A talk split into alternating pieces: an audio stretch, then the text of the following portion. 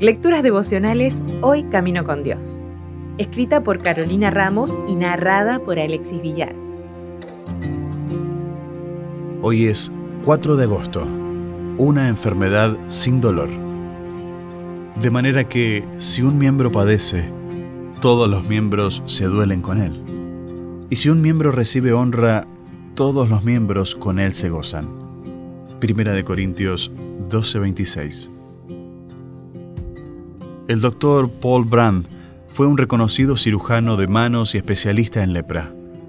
Junto a Philip Yancey, editor y escritor galardonado con varios premios, escribió un libro acerca del cuerpo humano y cómo cada parte de este tiene lecciones espirituales para enseñarnos y recordarnos que todos formamos parte del cuerpo de Cristo.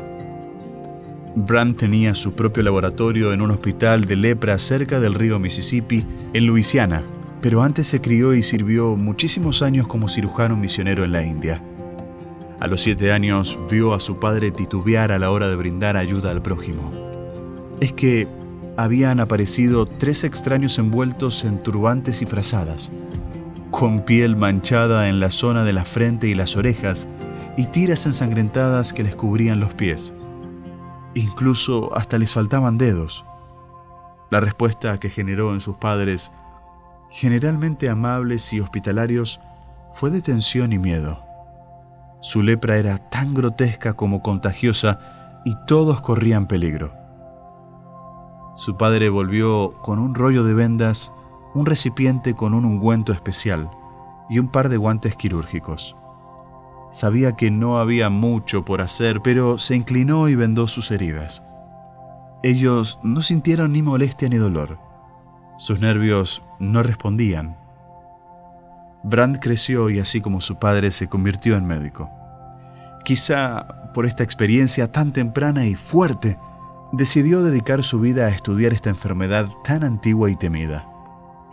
Con sus investigaciones y hallazgos, llegó a la conclusión de que muchos de los horribles resultados de la enfermedad se daban porque los pacientes de lepra habían perdido la sensación de dolor se producían cortes y se desataban infecciones. Se producían esguinces y se desataban inflamaciones. Y ante la ausencia de dolor, esos males progresaban en silencio.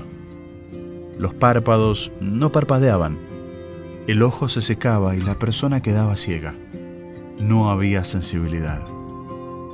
En El conflicto inminente dice, el corazón del Salvador rebosa de amor Cuanto más se acerca el hombre a la perfección moral, tanto más delicada es su sensibilidad, tanto más vivo su sentimiento del pecado y tanto más profunda su simpatía por los afligidos. ¿Tienes personas que han perdido la sensibilidad a tu alrededor? Seguramente que sí. Hoy tienes la oportunidad y el deber de acompañarlas y ayudarlas, aunque parezca que ya ni sienten dolor.